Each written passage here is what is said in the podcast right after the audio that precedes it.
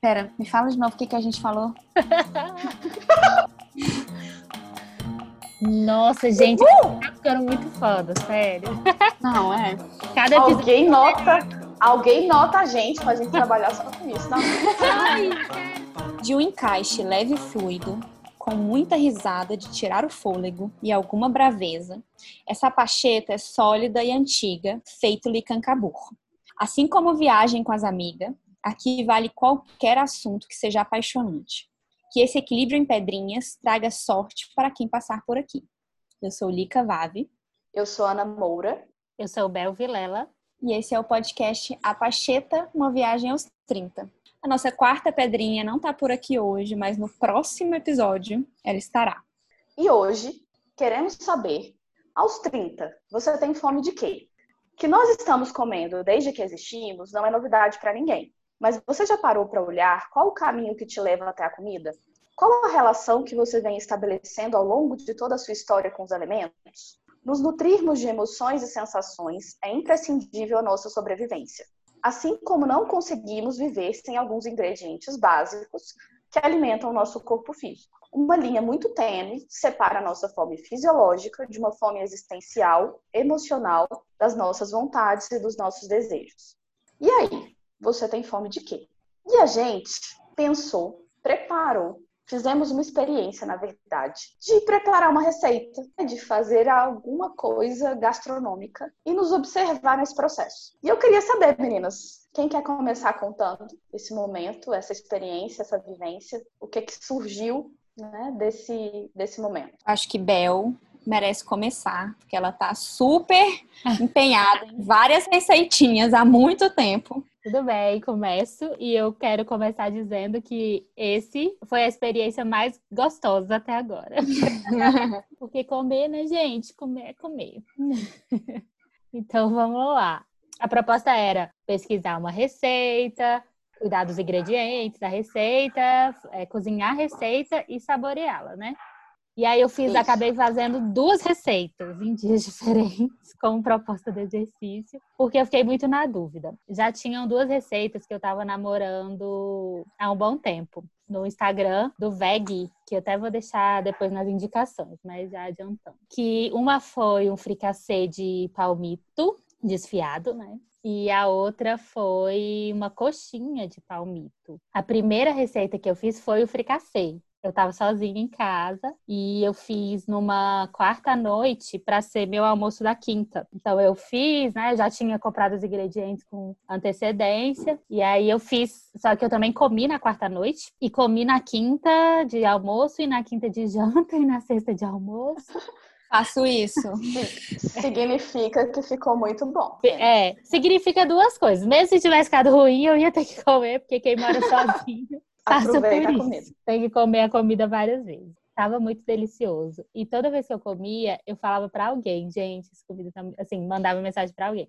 Inclusive, na sexta-feira, depois do almoço, eu mandei pro Henrique, já tinha mandado vários para ele, falando: juro que a última vez que você vai me ouvir falar nisso, porque acabou. Mas eu comi, e na sexta-feira foi engraçado até, assim, porque eu já tinha comido vários dias, e todos os dias eu já tava com essa sensação, assim, de. Eu não, eu não sei nem dizer, sabe? Mas me elevou para um lugar, assim. Aí na sexta eu, eu comecei a pensar: nossa, eu preciso agradecer, eu preciso agradecer o, o Vegui, né? O Gui, que postou essa receita, que pensou nessa receita, que desenvolveu essa receita. A pessoa que catou o palmito sabe? Quem fez o molho de tomate que eu coloquei na receita e tal, comecei a pensar em toda a energia que, que foram mobilizados para que eu tivesse saboreando aquele prato delicioso. Eu mandei esse áudio pro Henrique no dia falando. Aí ele até falou: Nossa, você tá em estado de êxtase, né? Eu falei: Sim. Foi a coisa mais gostosa que eu já fiz de comida, com certeza. E uma das mais gostosas que eu já comi. Na segunda receita foi a coxinha. E a coxinha também ficou uma delícia.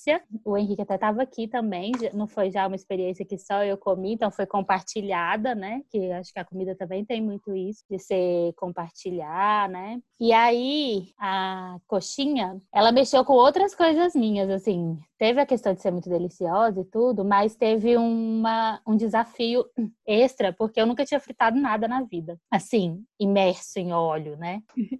E aí foi, não sei se vocês já fritaram, mas é muito. Assim, eu achava que é. É um inferno. Então, eu achei, eu tinha esse monstro da fritura na minha cabeça, mas foi tão tranquilo. Foi tão tranquilo. Eu. Não sujou sua casa inteira? Não, ficou com cheiro de óleo a casa inteira, mas não sujou a casa inteira. Suja de vocês a casa inteira? Não sujou, não. Não, eu, eu tô exagerando, mas na verdade o meu fogão sempre fica respingado de óleo. Todo respingado de óleo. É ah, isso. Sim. sim. É. Pra mim, o problema não é nem sujar a casa inteira. O problema é a negócio pulando e a ponto de queimar sua cara, entendeu? Assim, eu, não então. tenho, eu não tenho uma, uma ligação, uma relação legal com nada de fritura, assim. Eu também tinha essa impressão que eu ia sair queimada dessa experiência, mas a fritu, o óleo se comportou super bem e até foi bom eu ter feito sem, sem muita conversa com ninguém antes, porque depois que eu fiz, a Carol, minha irmã, né, foi me falar que no chefes da quarentena, tem vários vídeos das pessoas gritando coxinha e a coxinha sai pulando pela casa. Exatamente, exatamente. Tem um vídeo lá trágico. Caraca, isso eu não sabia. Mas em relação à experiência mesmo, foi isso, foram experiências muito gratificantes no sentido de perceber de como eu sou capaz de fazer uma comida tão gostosa, sabe? E também de como envolve tantas coisas, tantas pessoas, tantas energias para um, um alimento ficar pronto no fim das contas, né?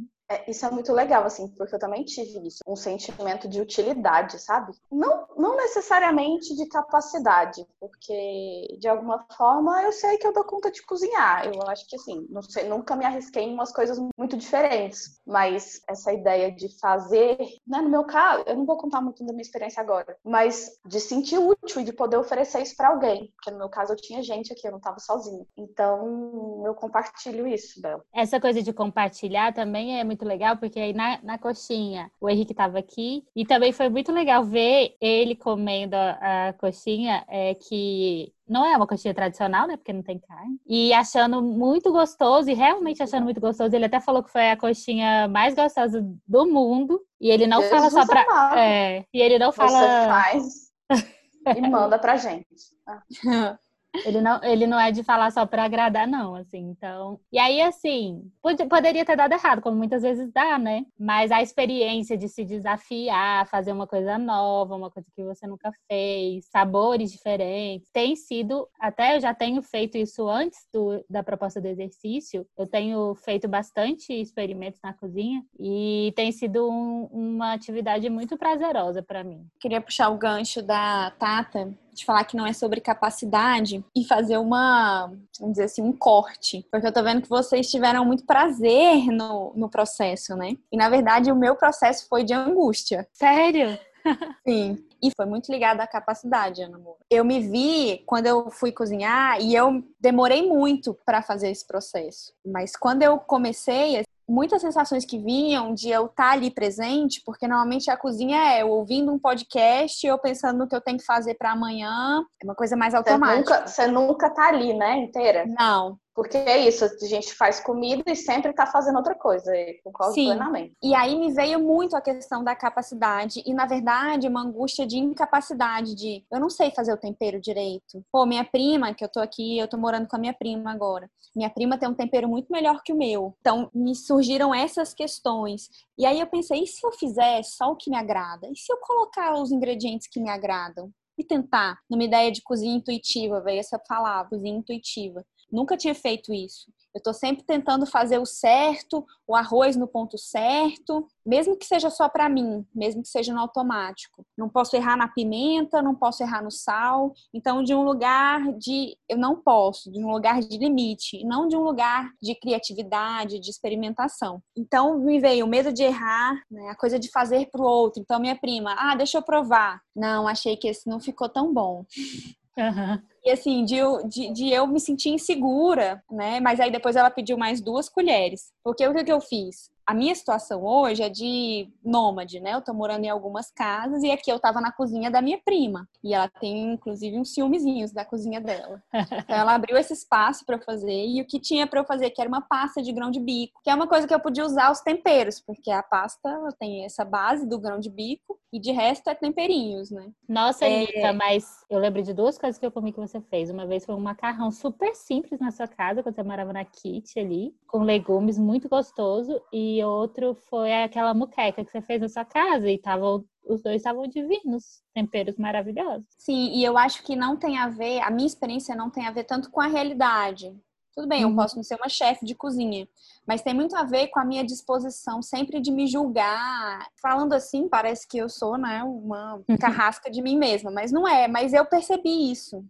Estava uhum. anestesiado esse processo com a comida, por isso que em uma mensagem antes eu falei para vocês que eu descobri um outro planeta, uma zona escura ali que eu não estava vendo, mas que é de uma mesma exigência, de um perfeccionismo, tem que ser bom demais para me agradar, para agradar o outro e nunca tá perfeito. Eu já tive um pouco isso também, sabia? Assim, é, muita insegurança para fazer e principal, eu, eu sempre fazia gororobas para eu comer, mas se tivesse outra pessoa eu não tinha coragem. Aí não sei o que aconteceu depois da acho que foi a pandemia que eu comecei a fazer. Quando eu tava na casa da minha irmã, eu fiz coisas pra gente comer junto, depois na casa da minha mãe também. E é interessante, assim, só falando um pouquinho, porque a gente tá saindo de um processo de criatividade e arte. E como é que a gente chegou na comida. E a, essa experiência de cozinhar, de, de se inventar ali na comida, posso até copiar uma receita pronta, não necessariamente criar algo, mas é algo nosso. Então, quando você diz desse medo, desse receio de que não tá bom, não tá certo, assim, o quanto tô exigindo e às vezes não tô permitindo que simplesmente flua. E que dê errado. Isso. Exato. Porque pra... E outra coisa. Eu preciso Exato, experimentar, assim. né? De forma e diversa. Que errado é isso. É, eu sigo receitas. Eu aprendi a cozinhar, assim, seguindo receitas, entendeu? Do que é certo do que é errado. Não faça isso, dá errado. Faça isso, dá certo. Eu sigo receitas também, mas geralmente eu tenho que fazer alguma adaptação, porque sempre falta algum ingrediente. Ainda mais receitinhas veganas, né? Que eles Exato. vêm com um negócio fumaça líquida, fumaça líquida.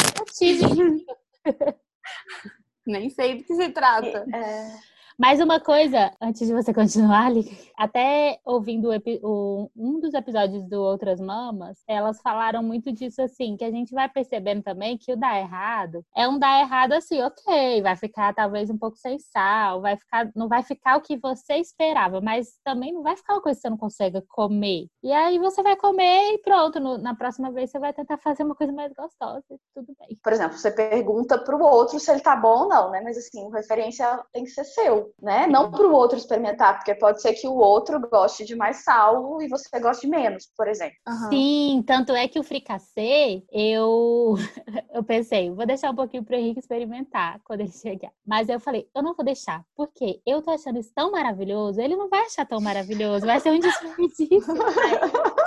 Comi, não deixei. Sim, é, é seu, né? O referencial é seu. Eu só queria terminar a minha fala, né, colocando isso, que tá borbulhando tudo aqui, porque eu nunca prestei atenção no alimento. E aí, no segundo bloco, até vou falar mais sobre como isso perpassa várias outras questões da minha vida, o meu posicionamento político. Então, estava tudo anestesiado. De uma certa forma, havia um incômodo, ainda há um incômodo. Mas foi muito legal fazer esse exercício. Eu, inclusive, recomendo para as outras pessoas, os nossos e nossas ouvintes, porque a gente pode descobrir várias coisas a partir da nossa relação com o alimento. E a pastinha ficou boa ou não ficou boa? Um... Com o seu olhar. Não é o que as outras pessoas disseram. O que você achou? Ficou boa. Eu consegui saborear. E a namora da e aí, experiência? Então, aqui em casa, assim, nunca. Quando eu era mais nova, eu até cozinhava. Mas sei lá, passou um tempo e eu parei. E aí tem momentos que eu gosto, que eu fico me aventurando, tem momentos que eu paro, morando sozinha, saindo de casa, né? Morando com a Carol. É, a Carol cozinha, né? Divinamente. Então acabava que ela cozinhava mais. Eu, de vez em quando, me aventurava. Mas eu tô aqui nos meus pais, né? Tô acampada aqui. e, e a minha experiência foi no Dia dos Pais. Eu não sou uma pessoa de programar e planejar muito. Eu falei, nossa, eu tinha pensado algumas coisas, mas falei, vou perguntar, né? Vou perguntar perguntar para o meu pai o que, que ele quer e eu vou fazer, vou, um, vou tentar descobrir. Só que meu pai não é uma pessoa muito requintada e ele queria comer cachorro quente. Eu falei, não, pai, não vai rolar, né? No almoço.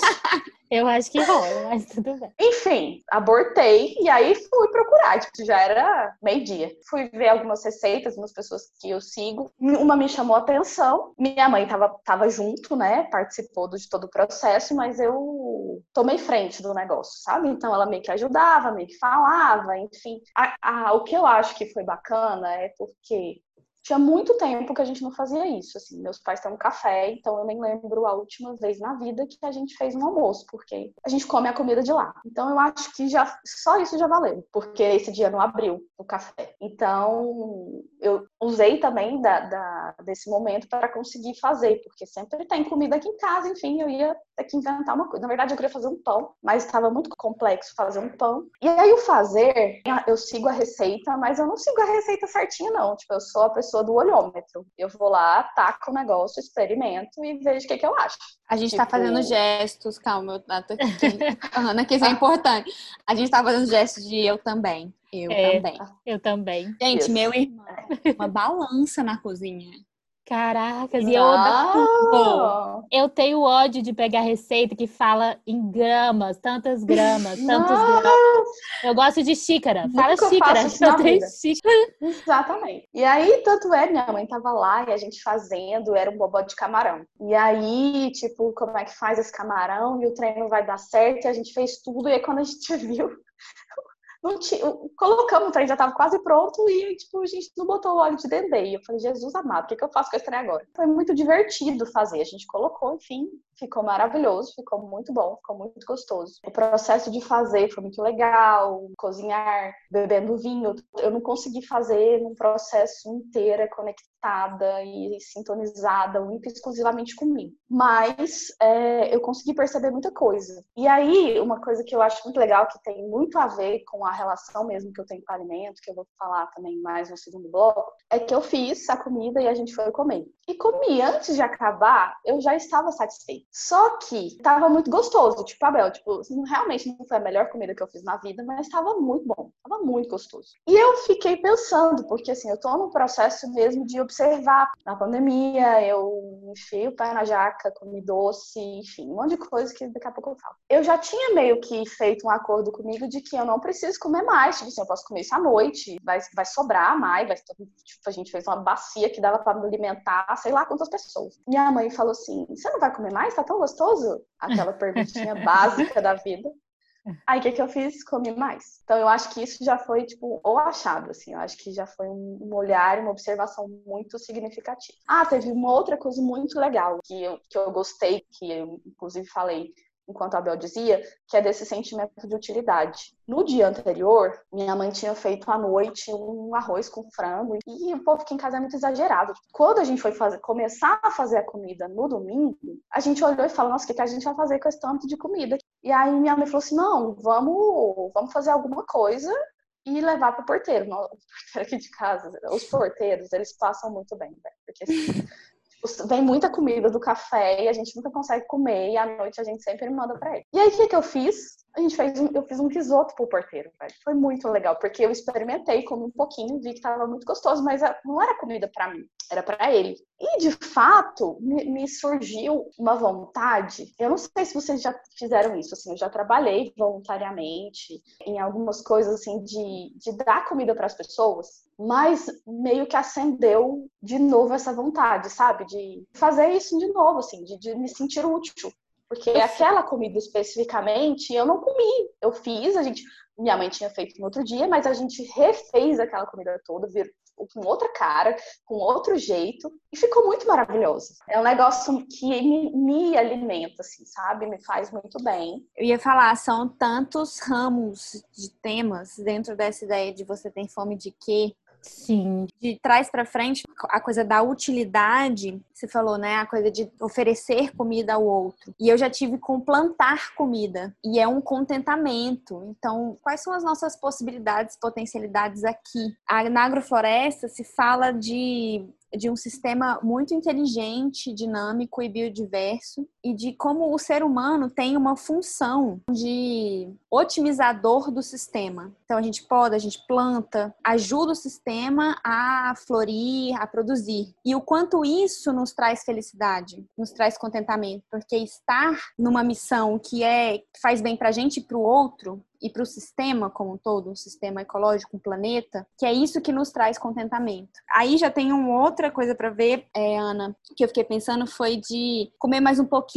Eu até vou falar sobre isso na minha experiência no próximo bloco. Com que voracidade é essa? Que fome é essa? Que acaba nos fazendo mal? Porque me faz mal, a minha digestão não funciona. Sim, então, de... Não tem necessidade, né? Mas não tem necessidade. Eu... E de como isso também vai para uma outra curva que é eu tenho que comer menos porque eu preciso entrar num padrão estético. Que aí já faz um outro looping. Sim, uhum. né? que, que dá um episódio inteiro, né? Inteiro.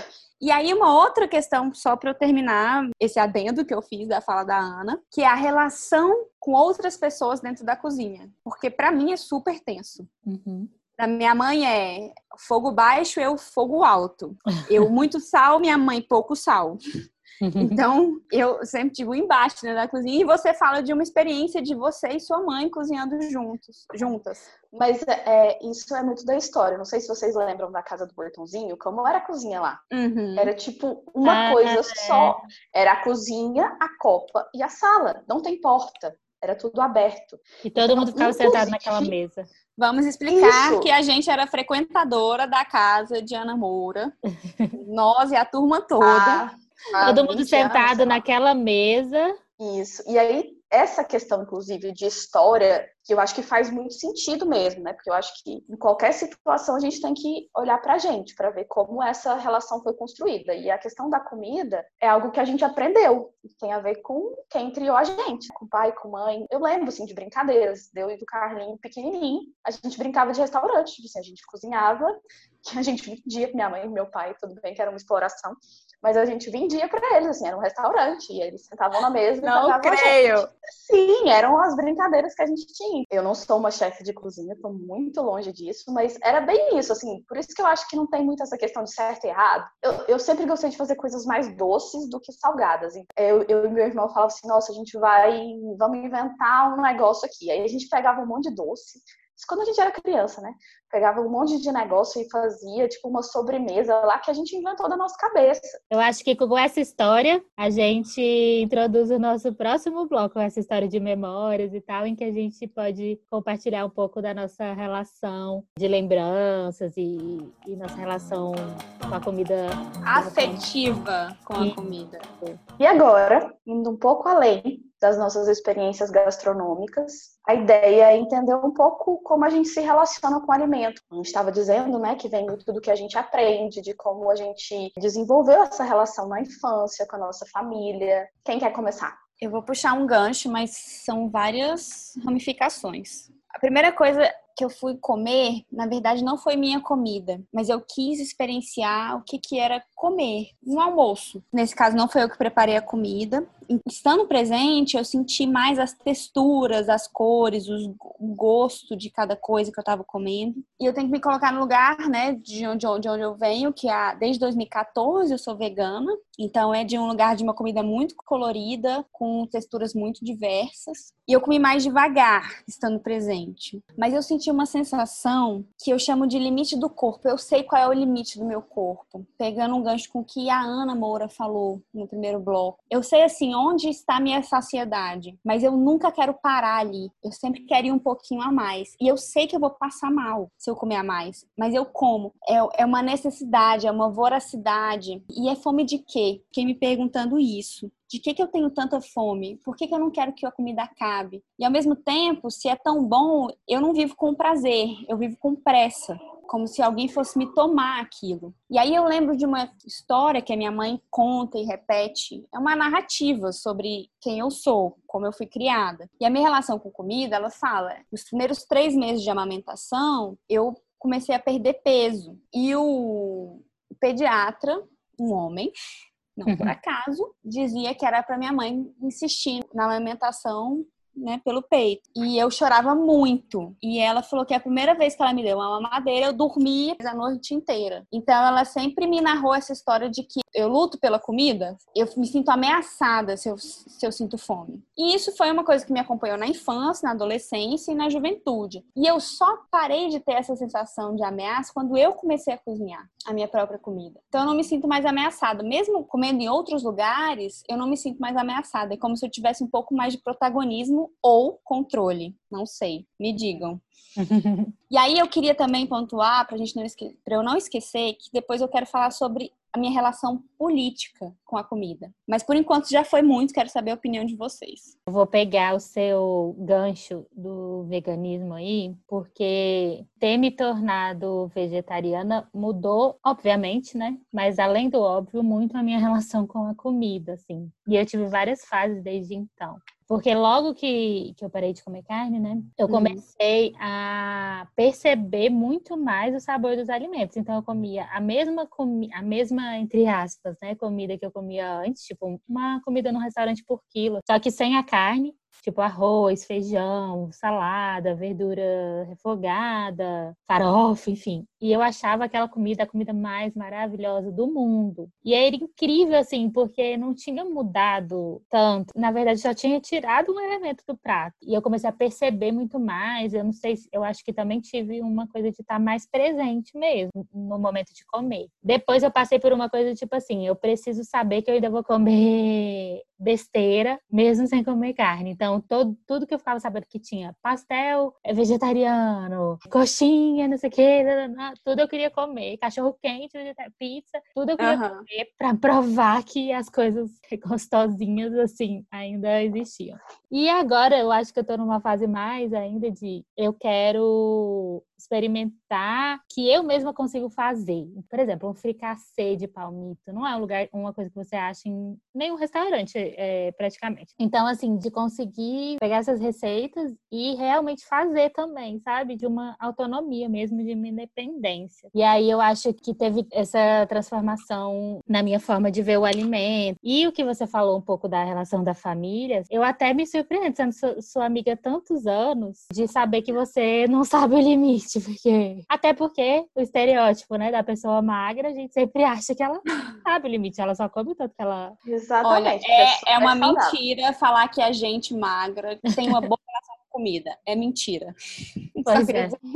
pois é, e aí eu acho que é pano para manga de um episódio inteiro, porque a minha inteiro, é. relação é. com comida ela tá muito relacionada à questão do corpo. Eu venho de uma família de gordinhos, de sempre estar tá em dieta. E aí até vou me alongar um pouco, voltando um pouco à questão da minha experiência gastronômica da coxinha. A questão do óleo, ela não tem, não teve só essa questão da habilidade de fazer a fritura, mas também de como era inconcebível assim na minha casa, na minha infância, na minha adolescência, uma panela com uma garrafa de óleo para fazer um alimento, sabe? Porque a, a, minha casa vivia de dieta, não comprava, não comprava refrigerante, porque era todo mundo gordinho e todo mundo tinha que emagrecer. Depois isso foi mudando, lá na minha família tá todo mundo tentando ter uma relação mais, sei lá, compreensiva, assim, mais é, acolhedora, né? Eu acho, com o corpo e com a comida mesmo. Mas nessa época não era. Ainda tem o mito do eu vou mesmo fazer uma panela cheia de óleo.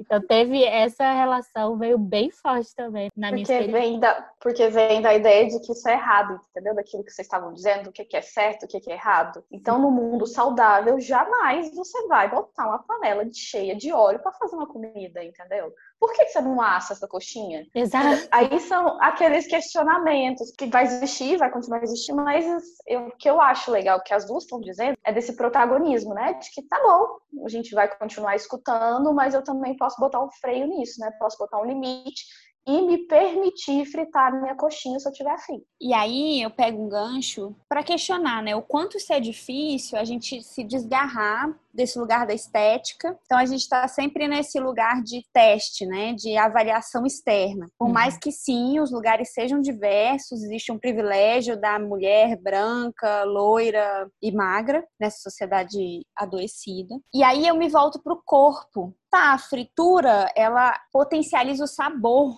do que a gente está comendo. Então, qual que é a relação desse sabor, de o que, que vem para a boca e como o corpo recebe isso? Não no sentido estético, mas o que eu sinto ao comer? Como meu corpo se sente? E meu corpo ele grita muito. Por exemplo, quando eu como mais do que aquele lugar de saciedade. Uhum. Então eu fico com o estômago cheio, com gases, eu me sinto mal no meu corpo. E o quanto isso é de um lugar de culpa ou o quanto isso é de um lugar genuíno de um corpo que é muito inteligente e me diz: esse é o limite. E aí só para terminar, a minha percepção mais profunda é de que a minha sensação de comer depois da saciedade, a minha sensação corporal é a mesma de quando eu tô ansiosa. É um aperto no peito e na garganta. Então, como essas coisas se conectam? Que engraçado, porque eu sinto a mesma Sim. coisa, eu fico com falta de ar. Exatamente, essa é a minha sensação. Uhum. Quando eu como muito, assim, além do, do, que eu consigo, assim, do que eu, sei lá, além, né, eu acho. Fico com falta de ar, exatamente. É muito doido isso. E uma coisa que eu me lembrei enquanto você falava, é que um dia você comentou no grupo nem, eu acho que você nem estava fazendo o exercício, mas você falou assim: ah, eu percebi é, que eu como para me punir.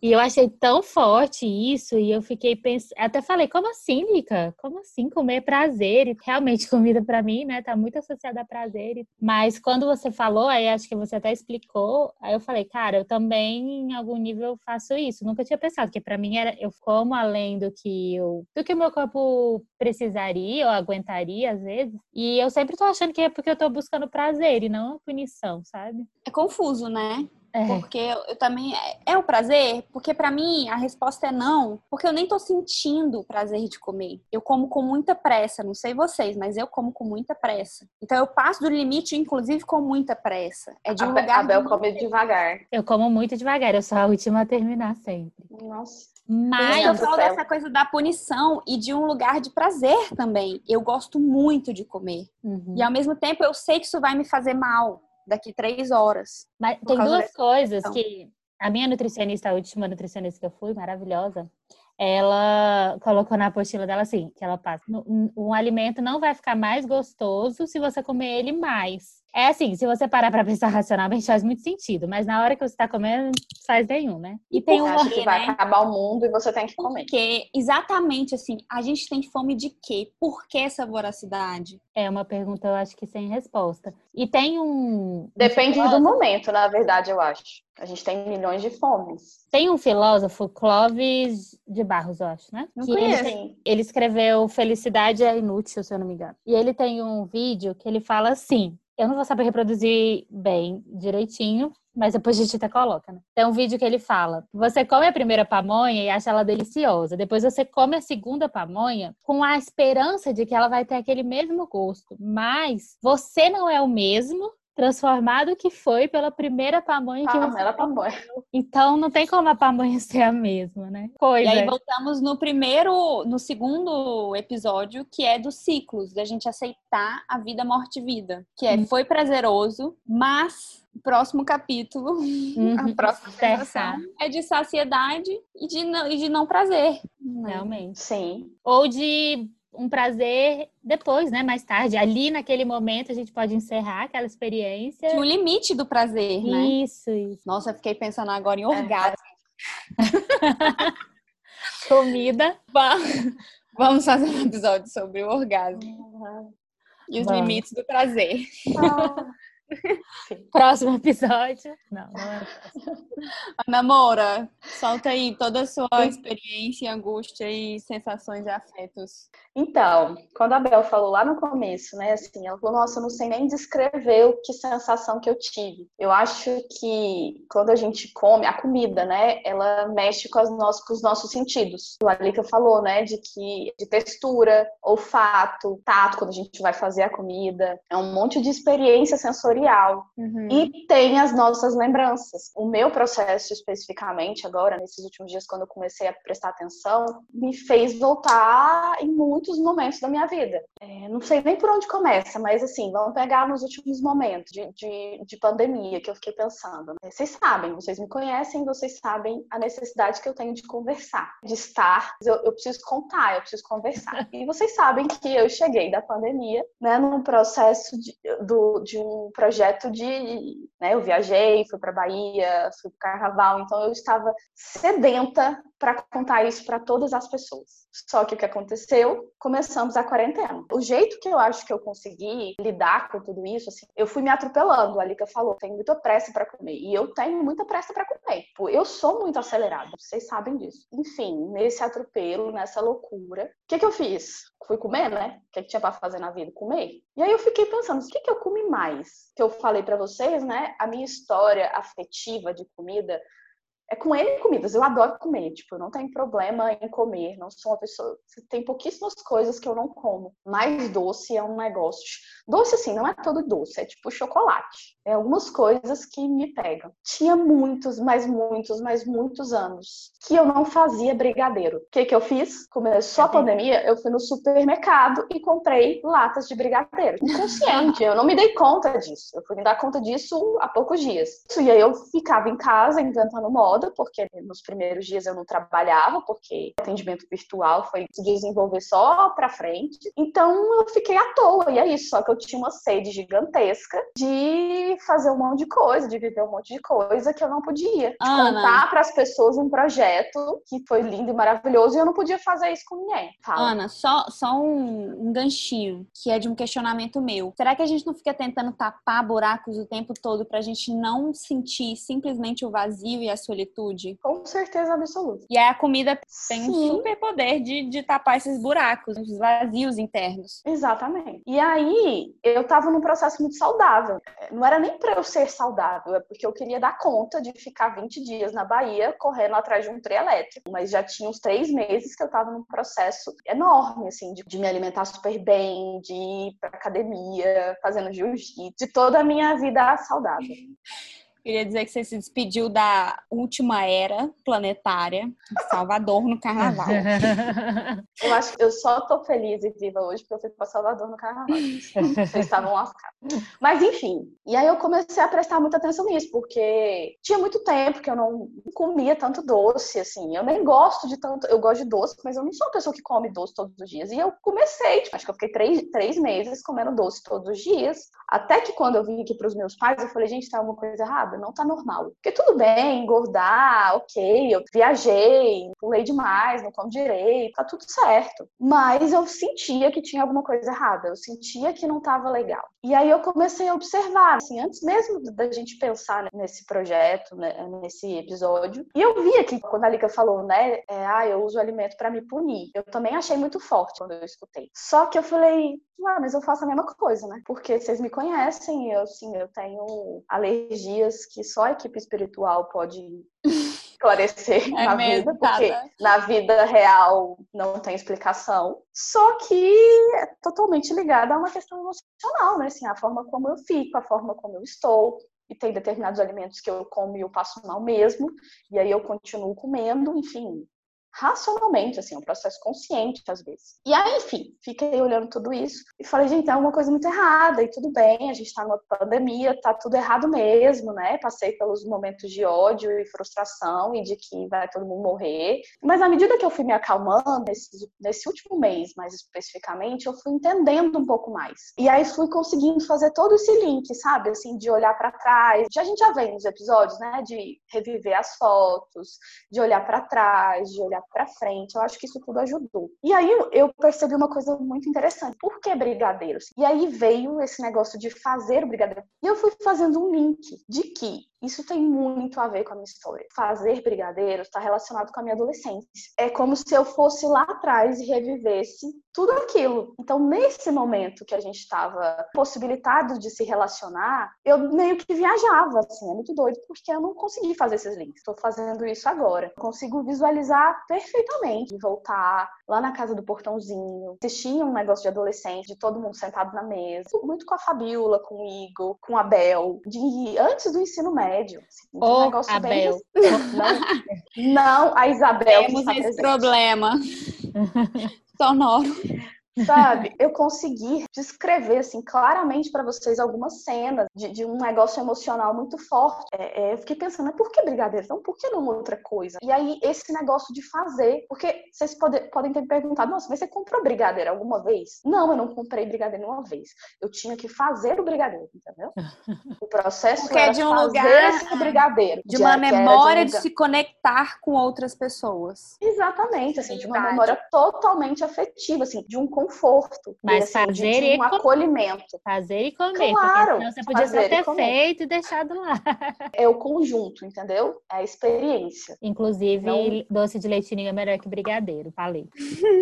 Verdade. Sabe que é melhor do que brigadeiro? Eu te falo que é melhor que brigadeiro. Ah. Uva preta congelada. Se tem uma dica é desse Apacheta indica aos 30, é uva preta congelada. Mas essa coisa do emocional então, é muito forte, né? Eu acho que a nossa relação com a comida ela é muito pautada por isso, assim. A minha, as minhas lembranças também são muito a minha família, tanto a minha família nuclear, pai, mãe, irmãs, quanto a minha família ampliada. Tudo que faz é em torno de comida, né? Toda celebração. Ah, qual vai ser o cardápio do aniversário? Ah, vamos reunir, vamos fazer noite de hambúrguer, vamos fazer noite de pastel. Não é tipo assim, vamos. Aí na noite de pastel a gente joga também, mas não é muito em torno de outras atividades, é sempre muito em torno da comida. É socialização, é, né? E eu acho que no meu processo tem muito a ver com o corpo, igual a Lika falou. Eu acho que durante muito tempo, eu estudando, assim, como psicólogo hoje, eu tenho certeza absoluta que eu já tive várias crises de ansiedade, nem sabia que era crise de ansiedade. Mas eu tive vários processos, assim, de, de uma percepção distorcida com o meu corpo, que hoje eu olho, assim, pra foto e falo, nossa, que louca, né? Pra quê? Não, Total, Mas também. Isso era muito presente. Claro que por uma questão estética, por uma é, Eu queria pontuar, é, é um lugar de sofrimento, um lugar de prazer, um lugar de afeto, de compartilhamento e ao mesmo tempo um lugar de limite dentro da ideia de um corpo para o outro. Então isso se embola Sim. muito junto. E o que que eu acho que é nosso pode ser um mecanismo de defesa? É a anestesia. É comer rápido demais, é comer demais, é ficar muitas horas sem comer numa dieta e de repente extravasar e, e comer comer uma lata de brigadeiro. Uhum. Então, de como é, talvez seja revolucionário, aí eu entro no tema da política, porque o pessoal é político, a gente sentir o que a gente come. A gente parar e olhar para o prato e estar ali presente e comer, e sentir as texturas, e sentir como isso cai no meu estômago, como isso entra em mim. Eu gravei um vídeo, né, para o armazém, falando com esse tema. Você tem fome de quê? Acho que foi depois que eu sugeri, inclusive, para vocês mas foi um, né, sobre, assim, pra gente olhar qual a relação com a comida, mas fazendo o link com mudanças. E eu fiz esse vídeo, passou muito tempo, e, tipo, a minha ficha não caiu. Um dia, eu não sei por que eu fui assistir ele de novo. E eu tive, assim, quase que um, negócio divino. Você fez esse vídeo para você se escutar. Você já, você já viu esse negócio 20 vezes e você ainda não percebeu o que você tá falando para você. Que é, foi exatamente isso. Tipo, toda a minha fome, toda a minha sede é de mudar. Uhum. Eu preciso fazer coisas diferentes constantemente. Tudo bem, assim, eu já tinha essa clareza de que eu não consigo ficar numa rotina, por exemplo, quando eu trabalhava num lugar que eu tinha hora para entrar, não tinha hora para sair, né? Mas eu tinha hora para entrar, que eu tinha uhum. todo um horário estabelecido. Eu lembro do sofrimento que era aquilo na minha vida. Fiquei pensando com a comida, por exemplo, eu aqui na casa dos meus pais. Meus pais têm uma rotina de café da manhã. E isso me incomoda de uma certa forma. Tipo, eu não quero comer isso todo dia. Eles sempre comem a mesma coisa todos os dias. Minha mãe vai lá, cozinha um ovo. Não é que eu não gosto de ovo, mas eu não dou conta de fazer aquilo. Tipo, eu não tenho uma necessidade de mudança, de um preenchimento com coisas diferentes muito gigantesca. Eu acho que é por isso que eu gosto tanto de atender, porque sempre vai ser uma coisa diferente. E aí. Tô na mesma quando, vibe, quero pontuar. Quando caiu a ficha desse vídeo, eu falei, Jesus, toma conta. Aí todo, tudo isso que eu falei para vocês foi, sei lá, em alguns poucos dias. Mas quando eu consigo me preencher de alguma forma, eu não tenho fome. Que a, minha, a, a Jordana, que é nutricionista e minha amiga, ela já tinha falado isso para mim. Tipo, Ana, você já percebeu que você fica muito tempo sem comer? Porque é um negócio muito doido, assim, até perturbador. Eu descobri que a minha fome fisiológica, ela é muito pequena, ela é muito pouca. Se eu fosse comer a quantidade suficiente... E o é seu corpo fisiológico pede, isso, seria muito é. E deixa eu te perguntar uma coisa. Eu acho que esse desafio de olhar para a fome fisiológica é muito grande, porque a gente está muito em busca sempre do prazer. E eu observo que a minha fome fisiológica ela é de fato muito diferente ao longo do mês. Está muito relacionada às questões do meu ciclo. Uhum. Totalmente. aí eu fico assim, realmente, quando eu tô perto de menstruar, eu, eu sinto muita fome, muito mais fome, fisiológica mesmo. Não é a questão de, ah, chocolate na TPM. Eu nem sou muito de chocolate, nem muito de doce. Mas realmente sinto, porque às vezes eu posso passar horas sem comer, tipo, sem fazer lanche, sem e, e comer só à noite, por exemplo. Mas tem momentos que eu sinto que a minha fome é realmente muito maior em alguma fase. É, eu também sinto isso. Mas é, o que eu achei muito interessante assim de descobrir. E, e é inclusive pensando em viagens, por exemplo, quando eu viajo, gente, eu praticamente não como, eu como o tanto que eu deveria comer na vida, porque isso assim, eu tô preenchida de tantas outras coisas, eu, te, eu tô fazendo tantas outras coisas que é o que geralmente a gente faz numa viagem mesmo, que eu não tenho fome, que eu não tenho essa gana e esse desespero por comida. E você falou uma palavra que eu acho que resume tudo, que a gente falou muito dela no último episódio também, que é a questão da presença. Eu também sinto uhum. muito isso, assim, quando eu estou mais presente, observando um pouco mais minha alimentação, é, e, e, de uma forma mais integral, fazendo exercício. Quando eu estou mais presente mesmo no, no dia a dia, né, de uma forma geral, eu tenho uma relação mais tranquila com a alimentação. Então, acho que essa coisa da presença é até uma coisa para a gente deixar para quem está ouvindo a gente, porque eu acho que a gente só falou de, das nossas angústias, né, com, com relação à comida. Acho que todo mundo percebeu que a gente tem umas relações dúbias, né, assim, com a alimentação. Mas eu acho que também isso é da nossa sociedade como um todo. De qualquer ser humano vivo.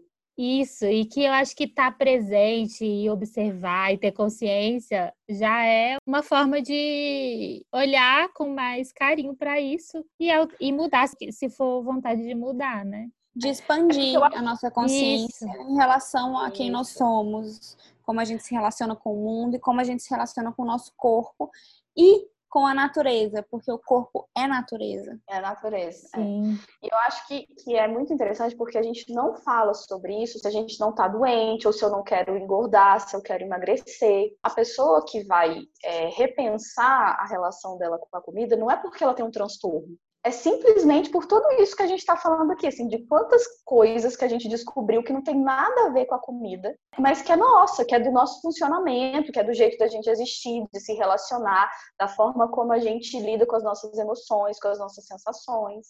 Exatamente. passa pela comida é porque não tem nenhuma pessoa que não come, entendeu? Se a gente tivesse, por exemplo, falando, tem gente que bebe, tem gente que vai fazer outro tipo de coisa, mas o comportamento de comer, ele tá inerente a qualquer ser humano. E aqui na comida, a nossa percepção da nossa relação com a comida, ela passa por essa questão do corpo, da dieta, do querer emagrecer, do querer engordar para quem quer engordar. E não deveria, né? A gente deveria refletir sobre isso, independente dessa questão estética, do resultado, né? Do resultado da nossa relação. É, puxando o gancho da Bel em relação ao corpo, e aí eu digo de novo, o pessoal é político, o corpo é político, queria só fazer um adendo que eu queria muito que eu conseguisse falar de uma forma muito fluida isso, porque é muito importante para mim, minha relação afetiva com a política do pessoal. Então, eu sou vegana desde 2014 e essa relação veio muito pouco da consciência de que a gente falou até agora, de como eu como, o que, que eu como, tenho fome de quê, por que a pressa. Então, isso é um, vamos dizer assim, uma caixinha. A outra caixinha é como eu uso o meu cotidiano para contribuir com o mundo e comigo mesma. Então, essa é uma coisa que perpassa a minha vida. Então, eu sou feminista, vegana, tenho flertes com o marxismo, com, com, com agrofloresta, com teorias, com possibilidades, com potencialidades de mudança, de revolução. Pegando até um gancho do que a Ana Moura falou da mudança. Tenho uma fome de mudança e de revolução, de mudar a forma como eu me enxergo e enxergo o mundo. E aí, o veganismo, ele veio muito pelo feminismo, veio pela saúde, depois pelo feminismo, de entender de como a gente coloca os animais em um lugar de subalternidade, de objeto para uso, assim como, não coincidentemente, as mulheres também são colocadas no lugar de uso de objeto, e de como isso me preencheu a alma mesmo, de poder todos os dias agir politicamente enquanto eu como, de saber que eu, eu falo isso de uma forma até para impactar as outras pessoas, de como eu não estou contribuindo com a escravidão de outros seres, com o confinamento, com a tristeza. Para eu não me delongar muito, uma outra coisa que me veio enquanto a gente estava conversando é o lugar da cozinha, nesse mesmo tema da política. Porque quem é a pessoa da cozinha? É a mulher negra. Então a gente falou no começo da fritura, que espirra para todos os lados. E aí eu lembrei da, da questão de como quando eu comecei a cozinhar, eu, mulher branca, que estive numa casa em que sempre teve uma empregada doméstica, eu comecei a cozinhar quando eu mudei de casa, quando eu fui morar sozinha. E de como eu estranhava, por exemplo, eu ficar com um cheiro de alho na mão. De falar, gente, essa é, essa é uma experiência de alguém que está sempre ali e eu nunca tive essa experiência, que estranheza de não saber e de não conseguir, por não saber, não ter empatia pela outra. Então, dessas marcas e cheiros e aromas e de como é estar naquele ambiente e de um lugar que é de, de, menor valor, quando na verdade tudo que a gente falou aqui é de um lugar de afeto, de um lugar que pode ser revolucionário e de um lugar de muita importância. Mas de como isso é relegado a empregos subalternos, a salários miseráveis, a nenhum acesso a direitos. Então, eu achei que para mim seria importante afetivamente dizer isso nesse nosso episódio, para a gente começar a pensar sobre isso, de como tudo está interligado a uma questão política, de como a gente age no mundo. Adorei você ter falado isso, porque essa coisa, por exemplo, de pedir comida também é uma coisa que eu vivo um dilema interior, assim, do tipo, ah, tá, vou pedir porque eu tô com preguiça de fazer, mas eu tô relegando essa atividade para uma outra pessoa que provavelmente é uma mulher mesmo, que vai fazer essa comida, né? E de como cozinhar sua própria comida realmente é um ato político mesmo. E eu queria aproveitar para agradecer você, depois disso que você falou, porque eu virei vegetariana muito em função da sua influência, da sua oh, meu Deus. má influência, sua excelente influência. É, meu objetivo um dia ainda é virar vegana, inclusive, mas vamos com calma. E aí eu queria realmente uhum. agradecer e agradecer também a dois primos meus, o Ciro e a Gabi, que na, dentro da minha família fizeram esse movimento antes de mim e tornaram o caminho muito mais fácil. E a outra coisa é que cozinhar tem sido para mim uma experiência muito parecida com escrever. Eu até falei disso na terapia um que dia. Que lindo! Uhum. Eu faço uma comida e aí depois quando eu como e ela tá muito saborosa, me dá uma, um prazer tão grande que é como quando eu escrevo um texto e eu olho pro texto e falo, caraca, que texto foda, porque eu não tenho falsa modéstia não, nem, na, nem no escrever, nem no... Ai, achei lindo isso! É, mas é exatamente assim, quando eu propus esse tema da gente falar sobre isso, era simplesmente para dar continuidade ao processo criativo. E ah, aí, trabalhando com a arte agora, eu meio que fui conseguindo conseguindo fazer esse link, entendeu? De que pode ser um negócio tão, tão maravilhoso, assim, tão surreal, assim, de, de, de despertar essa questão da criatividade, né? De, de dar voz para um monte de coisa na gente que a gente não, não percebe. Então, gente, para a gente finalizar toda essa gama gigantesca de ideias, a gente podia ficar aqui cinco dias mais conversando, mas não dá. Isso. Olhar para tudo isso, né, é necessário olhar para a forma como nos alimentamos ultrapassa o comportamento em si e nos leva ao encontro de nós mesmos. Gente, como tá virando já uma tradição, a gente passa agora pro A Pacheta Indica, aos 30.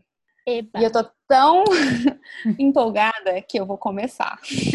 Vai lá. Então, a minha indicação é uma indicação meio clichê, se a gente for pensar nos últimos episódios, que é um livro da Tatiana Sabadini. A gente hum. falou sobre ela no segundo episódio e eu tenho certeza que a gente deve ter mencionado ela no primeiro. Porque eu e a Bel já fizemos um curso com ela, que é Escreva como uma Mulher. E ela é maravilhosa. E aí, por um acaso, eu aqui, minha prima, ah, tô tentando começar a ler esse livro, não tô conseguindo. Aí li a primeira página, roubei o livro dela. E é o livro da, da Tatiana chama Confissões de Quarta-feira. E é um livro que representa muito do que a gente faz. É mulheres de 30 conversando num bar sobre os dilemas de ter 30 muito maravilhoso. Então, recomendo fortemente. Confissões de Quarta-feira, de Tatiana Sabadini. Você já terminou de ler? Eu comecei a ler, ele não terminei. Eu não terminei. Eu tô ah. no capítulo 10. Eu tô no comecinho. Ele deu problema no meu Kindle, aí eu fico tendo que ler no celular e tá meio chato. Ela tem uma newsletter que chama Confissões de Quarta. Bom, hoje eu vou dar várias indicações, mas são rapidinhas.